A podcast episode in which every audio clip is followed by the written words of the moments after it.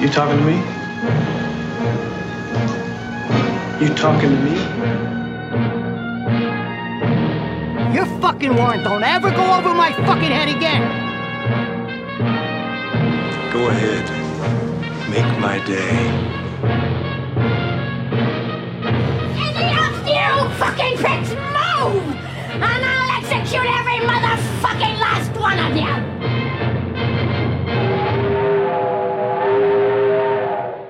So, herzlich willkommen zur, ist das die zehnte Folge? Die zehnte Folge, wir haben Jubiläum. Zehnten Folge von Cap vs. App. Wir besprechen heute The Florida Project. Ja, ich habe jetzt meine dritte Tasse Kaffee schon intus. Uha. Deswegen, es kann sein, dass ich ein bisschen hibbelig wirke. Du bist also geladen heute, ja? Ja, ja, ready to go. Wunderbar. Und bei dir? Äh, ich äh, bin schon ein bisschen durch, ehrlich gesagt. äh, war heute etwas intensiver arbeiten. Ja. Das äußert sich auch in meiner Getränkeauswahl heute, weil Ach ich ja? diesmal keinen Wein trinke, um Abwechslung reinzubringen, sondern einen leichten Gin Tonic, den ich jetzt auch Uh. öffnen werde, weil wir haben ja, wir haben ja letztes Mal gesehen, Geräusche von Getränken sind ziemlich geil. Das mache ich jetzt auch mal mein Tonic Water auf und gieße mir das jetzt in mein Glas mit den Eiswürfeln.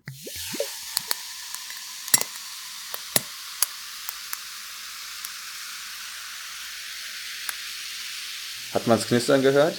Oh ja. Oh ja. Oh ja, Baby. Schön. Ich freue mich, ich freue mich auf die Nachbearbeitung, ich muss ich sagen. ja. Aber es passt auch unglaublich gut zu diesem Film. Ich habe ihn auch zum dritten Mal jetzt gestern Abend nochmal geschaut. Ähm, Das habe ich am Sonntag einmal getan. Und dann dachte ich mir, komm, gönn's dir nochmal. Ich hatte eigentlich vorgehabt, auch heute Morgen die Kritik zu schreiben. Aber ich hatte eine halbe Flasche Wein getrunken, hatte mir den Film nochmal angeschaut und bin dann so etwas in Rage gekommen, als ich die, als ich die Kritik geschrieben habe. Im Rage, wie meinst du das? Äh, beziehungsweise es war ein sehr beflügeltes Schreiben. Ähm, Ach so. Ich glaube, ich habe das in 45 Minuten durchge durchgehechtet. Okay. Was hat denn dein Hochgefühl, dein High-Sein ausgelöst? Also ich muss sagen, ich liebe diesen Film. Es kann sein, dass es einer meiner Top-Filme all-time wird. Das erste Mal, dass ich den Film geschaut habe, war es auch einer von zwei Male, wo ich wirklich im Kino gesessen habe und geweint habe. Was war, was war das andere Mal, wenn ich fragen darf? Das war, als wir zusammen äh, die letzten Glühwürmchen gesehen haben. Ja. Auch mit Kindern. Etwas, etwas anders. Animiert, also Zeichentrick. Ja, ich glaube auch, als ich jetzt Rage gesagt habe, da ist mein, und es kann sein, dass wir die, einer von, einer von unseren dreien oder ein paar von unseren Zuschauern verlieren oder Zuhörern. Ähm, ich, mein Hate auf Disney ist so ein bisschen rausgekommen bei der Kritik. Ah, okay. Mhm. Aber ich wollte betonen, auch dadurch, dass ich jetzt die letzten Glühwürmchen erwähne, dass ich keinen Hate auf Zeichentrick an sich habe. Okay. Ich war mir zuerst auch nicht sicher, ob du mit Rage das richtige Wort meintest, weil das ist hin und wieder mal passiert, dass irgendwie du deutsche Begrifflichkeiten benutzt hast, aber dann genau das Gegenteil davon gesagt hast. Bei Aus dem Nichts hast du auch gesagt, da können wir uns eine Scheibe von abschneiden, von dieser Prozessszene. Und du meintest damit genau das Gegenteil. Eben nicht, dass wir Prozessszenen schreiben wollen oder sollen wie bei Aus dem Nichts, sondern dass wir mit unserer Arbeit, die wir in unserem Buch gehabt haben, doch nicht so mega kacke waren wie diese Szene. Und das ist hin und wieder, hin und wieder mal so passiert. Deswegen, äh, ja, aber Rage, Rage auf Disney, aber Liebe für diesen Film. Genau. Der Regisseur ist auch ein ziemlich interessanter Typ. Sein erster Film wurde auf drei iPhones gedreht. Ähm, Ah, Sean, Sean Baker meinst du? Ja, genau, Sean Baker. Mhm. Heißt Tangerine Dream und handelt von Prostituierten in Los Angeles. Also er hat schon so ein äh, Händchen für dieses Milieu auch. Mhm. Das ist halt so ein unglaublicher Reichtum an Figuren. Also eigentlich dieser, dieser harte Kontrast von dem, was man oberflächlich denkt. Weil wir sind auch nicht arm. Wir haben Glück gehabt im Leben. Nee, also Und sehr bürgerlich, würde ich sagen. Äh, vor allem, Ja. wenn man sich unsere, unsere Getränkauswahl anschaut. Das äh, ist nur die Oberfläche, glaube ich. ja, dann hast du aber diesen Reichtum an Persönlichkeiten. Nicht mit so einem, ja, diesen typischen Blick, den man dann irgendwie vielleicht versucht aufzusetzen, sondern äh, das Milieu selber sprechen lassen, das Milieu auch sich entfalten lassen. Und weil es dann so ein liebevolles, farbenfrohes ist, wie bei diesem Film, erschafft es auch einen unglaublich starken Eindruck. Ja, ich glaube, die Gefahr solcher Milieustudien, wenn sie von den falschen Personen gemacht werden, ist eben, dass es dann einfach zu einer, zu einem Ghetto-Safari wird. Das ist hier eklatant nicht der Fall. Ich glaube, Baker arbeitet in einer Tradition, zu der man auch Ken Loach zum Beispiel zuordnen könnte. Mhm. Ich weiß, äh, du erinnerst dich an äh, Riff Raff und genau, es ist dieser liebevolle Umgang mit den, ja, das sind wahrhaftige Persönlichkeiten. Die Leute, die sonst nie eine Stimme haben, immer so in ein Grau gehüllt werden, weil es eine Trostlosigkeit ist. Und ich habe aber bei meiner Kritik auch ganz lange da nach, nach Worten gesucht, wie ich das beschreiben soll, was ja dann diese, was ja ihre Umgebung ist. Ich habe das zuerst farbenfrohe Trostlosigkeit genommen. Und dann habe ich es zurückgenommen und gesagt, nein, es ist nicht trostlos. Es ist ein, an sich eine, eine lebensfeindliche Realität, in der sie sich befinden aufgrund von Krisen, Schicksalen, auch aufgrund von Ausbeutung. Aber sie widerstreben all diesen, ja, das sind ja wirklich äh, Urteile, die eigentlich über sie gefällt werden und wider, widerstehen diesen Urteilen und erschaffen etwas viel, viel Größeres und Wirkmächtigeres. Ja, es ist kein Hau drauf Film. Also die, die Realität, die gezeigt wird, ist erschreckend. Man hat diese fantastischen Momente und ich habe auch, äh, glaube ich, gesagt oder geschrieben, dass es gewisse Momente gibt, die an solchen, an einem magischen Realismus anecken. Ich glaube, das ist auch sehr bewusst gemacht, aber man braucht diese Momente der Ruhe, der Flucht auch so ein bisschen, um dann wieder einzusteigen in diese harte Realität. Aber eben auf eine Art und Weise, die ja nicht äh, pedantisch ist und auch nicht äh, didaktisch in dem Sinne, dass dann praktisch gesagt wird, hier fühlt Mitleid mit diesen Menschen. Ich muss wirklich sagen, also diesen magischen Realismus, und das ist ja ganz eklatant bei den Kulissen, dass von den Gebäuden, die ja umherum sind, wo auch die Kinder sich ja bewegen, ne? Da hast diese überbordenden Fassaden gehabt und das, das wirkt fast wie aus der Welt gefallen. Das wirkt so unrealistisch, also wirklich wie ein Freizeitpark neben einem anderen Freizeitpark. Also wie ein, wie, wie ein abgestorbener Freizeitpark, vielleicht ein vergangener. Äh, jetzt haben wir Disney World daneben, das große Leuchten und alles daneben muss verkümmern und alles daneben wirkt irgendwie deplatziert. Und dann laufen sie an diesen ganzen Fassaden vorbei und denkst dir so, was ist, was ist das? Wer kauft auch in solchen Läden ein? Also in diesen, in diesen, in diesen Giftshop. Was, also das ist so, das ist auch so fantastisch und so magisch dann vielleicht. Nicht nur, weil das ein Zauberer ist, der da dieses äh, Gebäude irgendwie ja, bestimmt, sondern das sind so Kulissen, wie ich sie noch nie in meinem ganzen Leben gesehen habe. Wenn du mich dann besuchen kommst, äh, müssen wir mal an die Küste, weil es gibt solche Giftshops und sowas, das bestückt die gesamte Ostküste.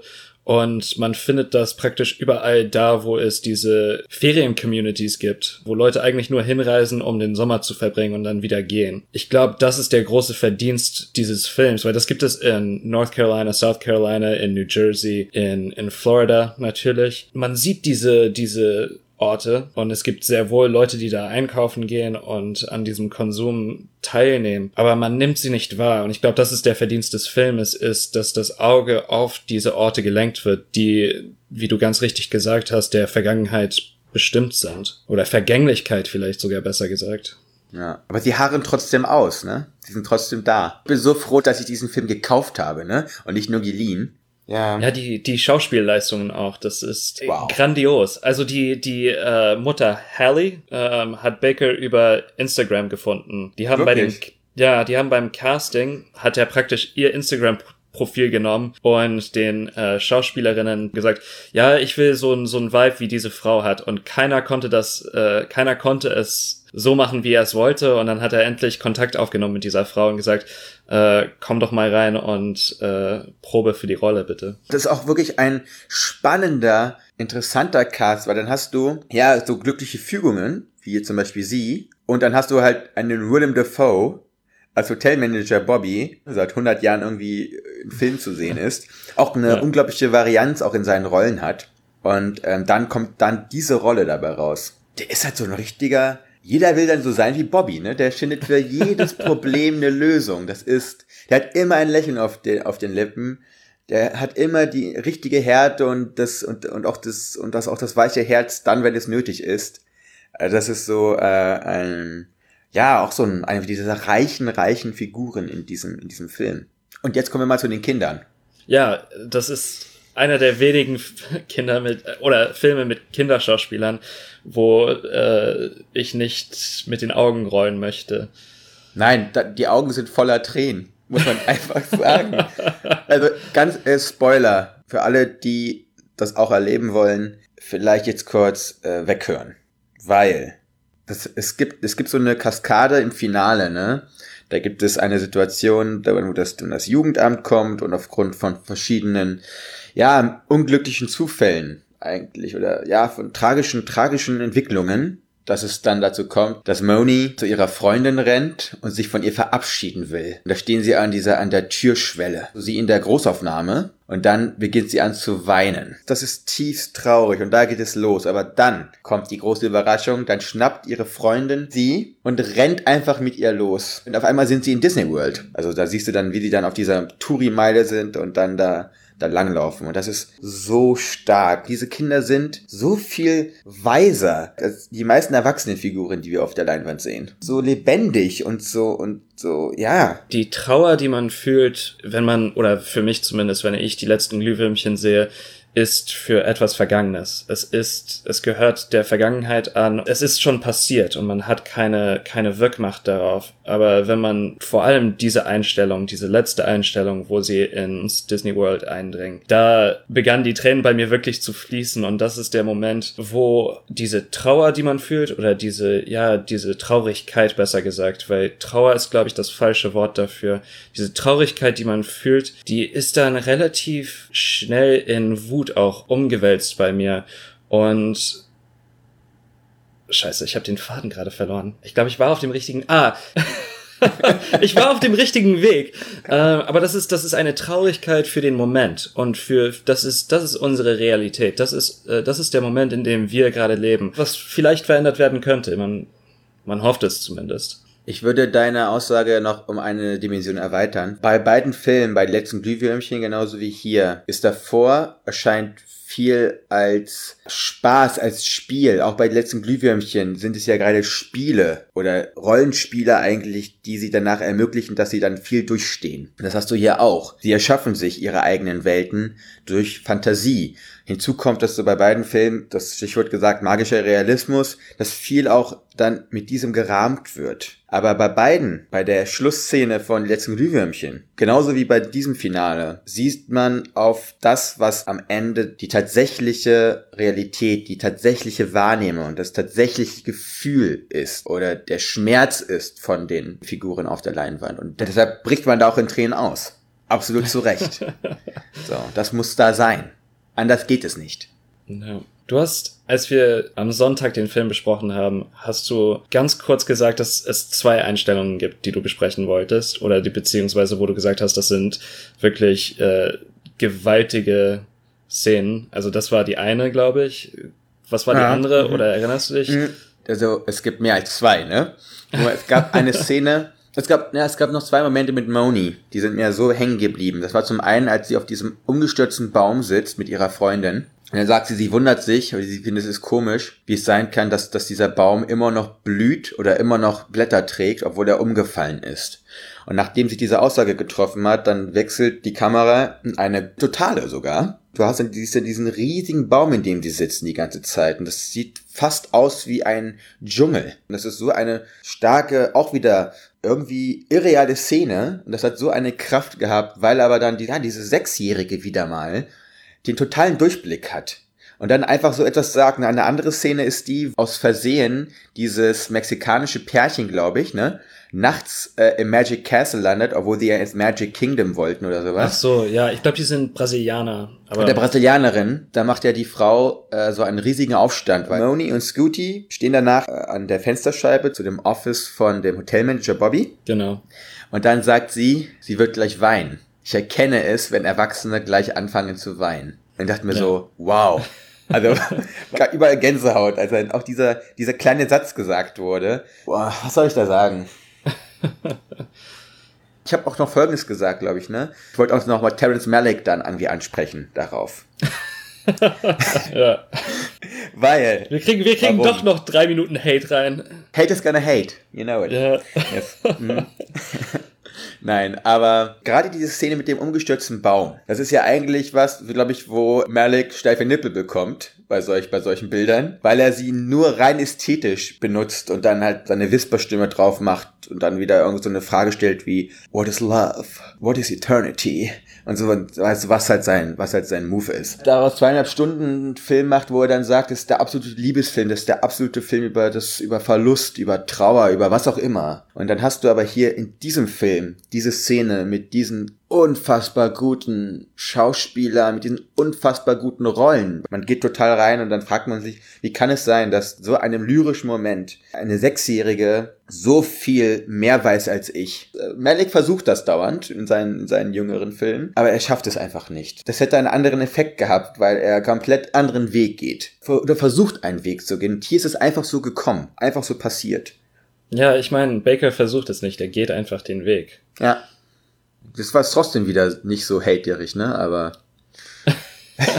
ganz, ganz kurz angeeckt. Ich habe ja den Vorschlag letztes Mal unterbreitet, dass wir dann zur hundertsten Episode vielleicht dann eine Jubiläumsfolge machen, in der wir dann Tree of Life von Malik behandeln. Dazu stehe ich auch. Es ist eine meiner totalen Hassfilme. Und soweit ich weiß, ist es auch keiner deiner Lieblinge. Nee. Was du, was du nicht derjenige, der den Film schon zigmal angefangen hat und ihn noch niemals zu Ende geführt hat? Was du das Genau, nicht? das bin ja. ich. Ja, hat auch Gründe. Vielleicht machen wir eine Doppelfolge, wo wir dann auch äh, Darren Aronofsky besprechen. Ich glaube, für mich gehören die beiden zusammen irgendwie.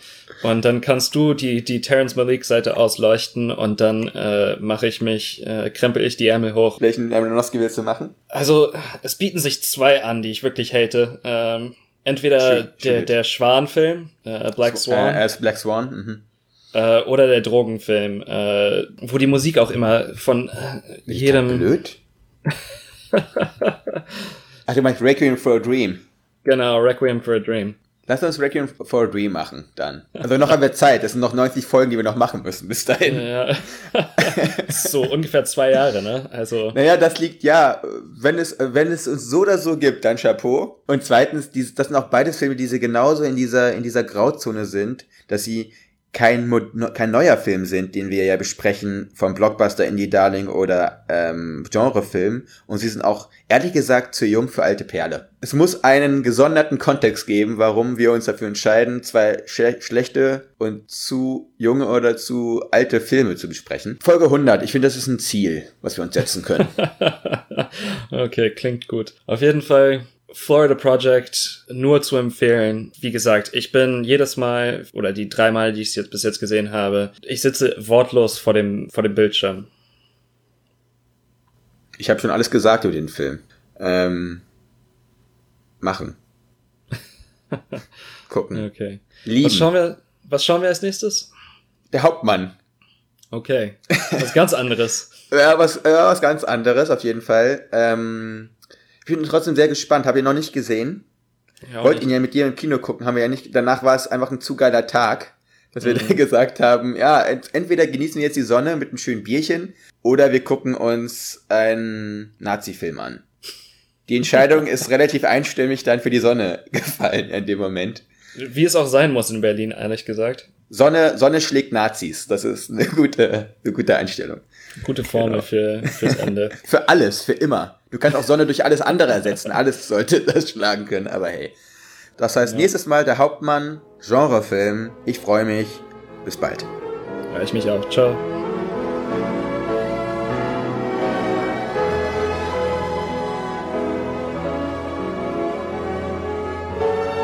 What do you want? You, you want the moon?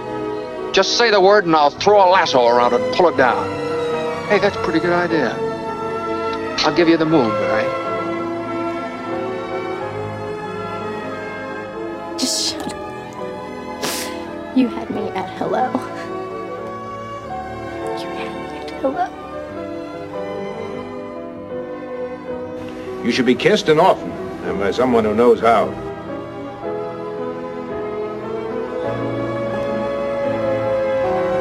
I'm also just a girl. Standing in front of a boy. Asking him to love her.